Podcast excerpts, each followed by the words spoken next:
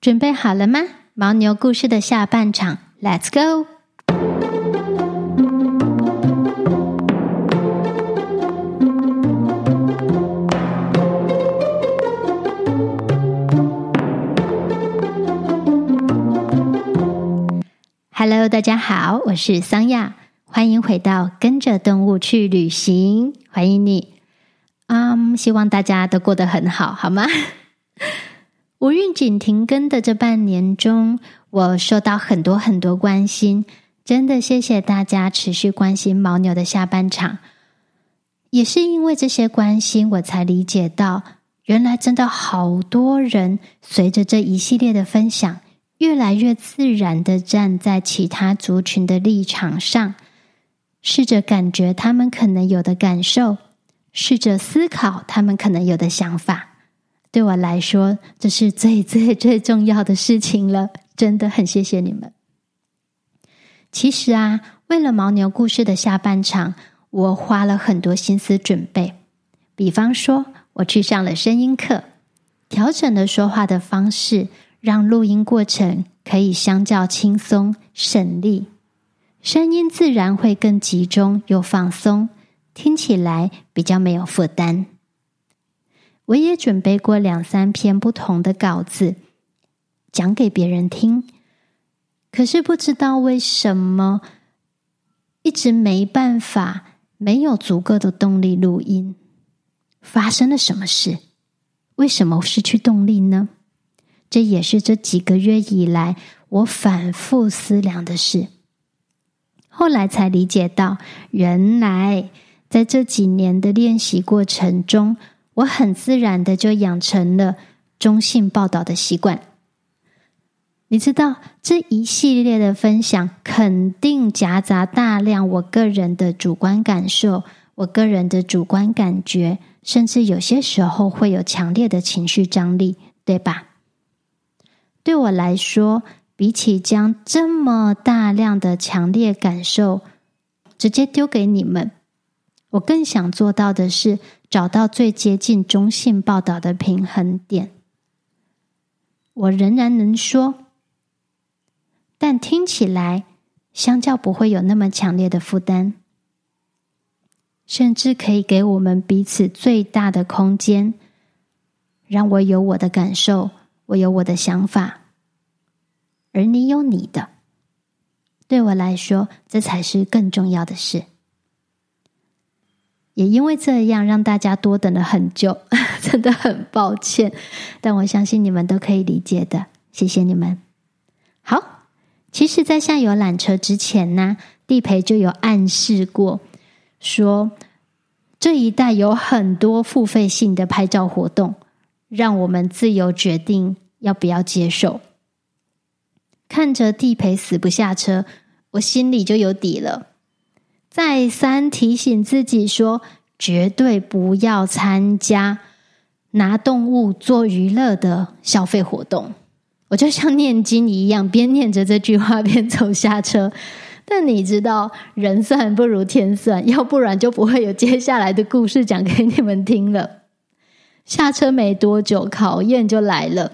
右手边坐了两只大獒犬，一只全黑，一只黑色混深棕色。我只有在小时候，大概国中到高中的那个阶段，看过一次獒犬。那一次跟家人回乡下，听大人说，谷仓里呀关了一只别人送来的不要的獒犬。我就很兴奋，好奇嘛，咚咚咚跑去谷仓，想要看看獒犬到底有多可怕。那只狗狗闻到我的味道，当然很激动的站起来怒吼。你知道，獒犬真的好大，它的手比小孩的手还大，它的头也比我的还大。所以，当我仰着头看着它又尖又大颗的牙齿，口水乱喷的时候，妈呀，我也怕的要死。可是不知道为什么，在那个时候我很冷静。我其实可以感觉得到，表面上狗狗看起来很凶，但实际上它散发出来的氛围是非常生气又非常难过的。所以我当下的反应是退了几步，蹲下来，试着跟狗狗说：“你不要害怕，我不是来吓你，我是想来跟你当朋友的。”当然，那时候我还没有学动物沟通，那只是一个小孩子立马的反应而已。可是，在蹲下来尝试跟狗狗说话的那 maybe 三十秒、一分钟的过程中，我很快就意识到这样的举动没有用，因为狗狗的强烈和难过太巨大，完全超乎我个人的消化也好，或者是承担能力也好，我没有足够的经验和智慧去面对那只狗狗或帮助它，所以我就只好转身回房子里，起码不要刺激它嘛。但其实我是一个非常喜欢大型动物的人，越大型的动物越危险，光是体型还有力气本身就是巨大的威胁。但也正因为他们超乎人类的掌控，所以在他们愿意主动选择温柔的接近你，或是友善的接近你的时候。你就知道你们之间是不一样的。这一个既危险又迷人的互动，是我非常憧憬的事，也是让我那么渴望去跟野生动物接触的原因。所以在那个当下，看着前方就有两位迷人的、戴着墨镜的、吐着舌头的大狗狗坐在木栈板上的时候。我心里尖叫啊，超级兴奋的，真的很想直接冲上去搂抱，好可爱呀！但理智告诉我这是天方夜谭，别想了，人家是獒犬，我是陌生人，这是有危险的事。在这个当下，当我的眼睛瞥到旁边有一块板子，上面写着“拍照一次五十”的时候，哇！我心里的小宇宙瞬间喷发，气都气死了。你知道在海拔四千多公尺高是什么样的感觉吗？天特别蓝，云特别白，风特别冷，那个太阳特别烈。所以你可以想象，在皮肤又干又冷又僵硬的时候。旁边还有一个巨无霸探照灯，超近距离直接烤在你脸上的那个冲突感，其实是很不舒服的。旁边就一个男人戴着帽子，戴着墨镜，嚼着口香糖，一派轻松惬意的躲在凉亭里乘凉等收钱的时候，哇！那一瞬间。我真的希望我的眼神可以杀死人。我有这么强烈的愤怒，但理智告诉我这是不可行的事情嘛，所以我只有恶狠狠的瞪了那个人一眼，觉得他很坏，心里很生气，就带着这样的感觉走下斜坡，前往羊卓雍措湖。那第二个考验又来啦。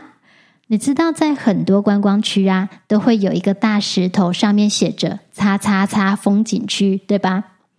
在羊卓雍措湖那里也一样，有一个很高的石头，大概两到三个成人宽的大石块，上面写着“羊卓雍措”。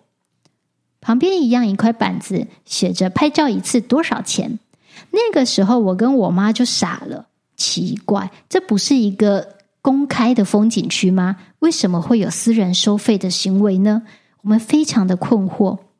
旁边闹哄哄的观光客，大家都在抢着要拍照，所以我就试探性的问了旁边的大姐说：“请问一下，你们真的都有付费吗？不问就算了，一问不得了，突然一阵火山爆发式的愤怒，当然有啊！”我们都付钱了，付了多少多少钱？你们也该付啊！怎么可以不付呢？哇！一群人同时炮轰我的时候，我真的不知道该说什么，只好速速掏起钞票付钱了事。但你知道，这已经是第四版的稿子了。现在回想，我才意识到牦牛故事之所以难讲的另外一个原因是，我分裂了。从下游缆车的那一刻起，我就分裂成至少四个人。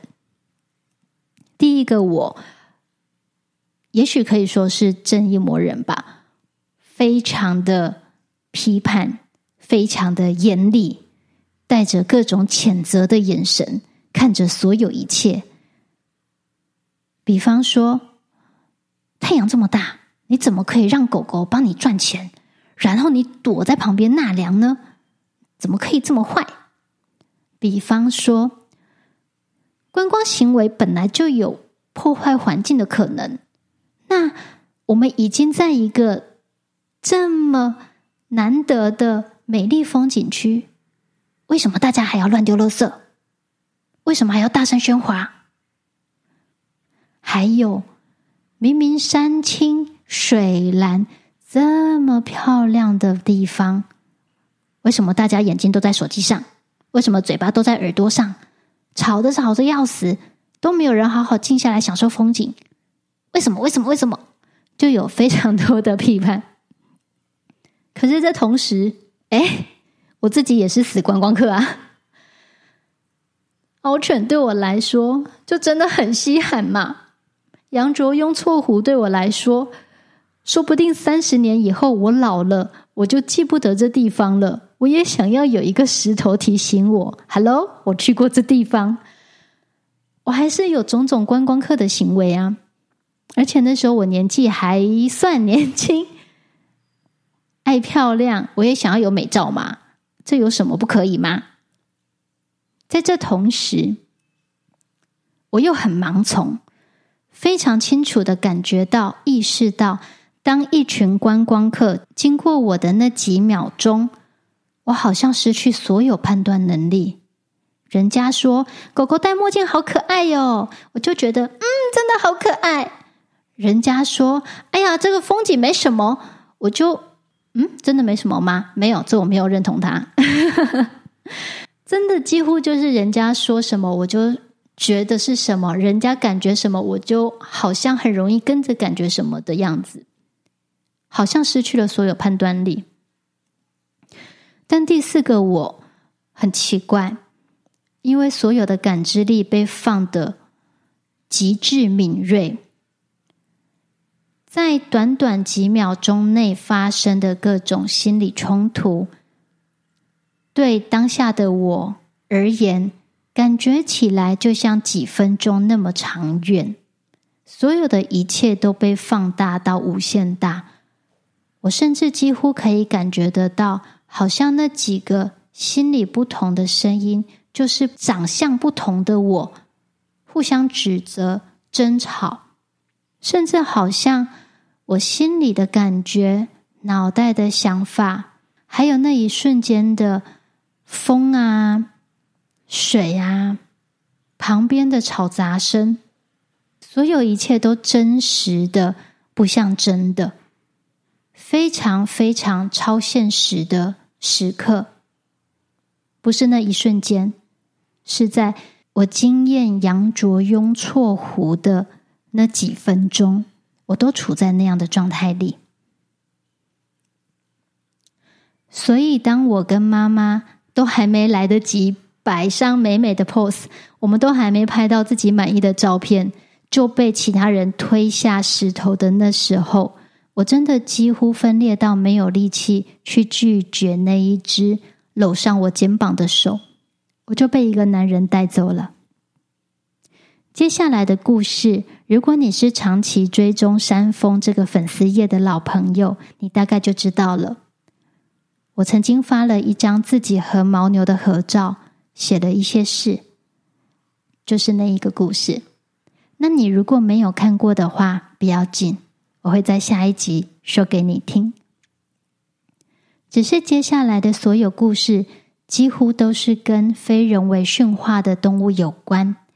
当然，他们带来的冲击也是相较的强烈，所以没有办法定期更新。我会在找到最接近中性报道的平衡点的时候，再好好的说给你们听。等待的过程中，希望大家都可以吃饱、睡好，每天都过得开心又快乐，好吗？我们下次见喽，拜拜。